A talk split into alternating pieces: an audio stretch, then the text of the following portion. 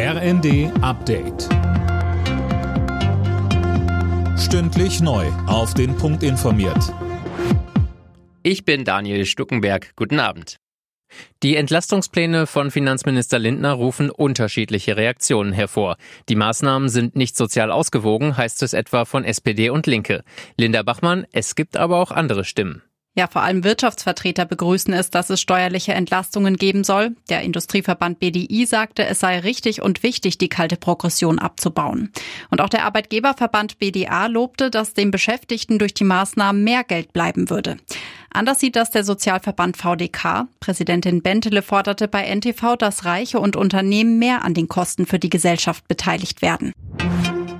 Die Bahn will ihren Service verbessern. Tausend neue Angestellte sollen Reisende in Zügen und an Bahnhöfen unterstützen. Außerdem werden bei Reisen jetzt längere Umstiegszeiten eingeplant. Das soll dafür sorgen, dass Bahnreisen zuverlässiger werden.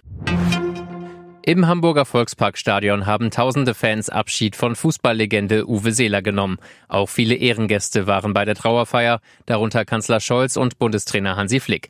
Hamburgs Bürgermeister Peter Tschentscher sagte in seiner Trauerrede, Hamburg verliert mit Uwe Seeler ein Stück von sich selbst. Eine außerordentliche hanseatische Persönlichkeit und einen ganz besonderen Ehrenbürger.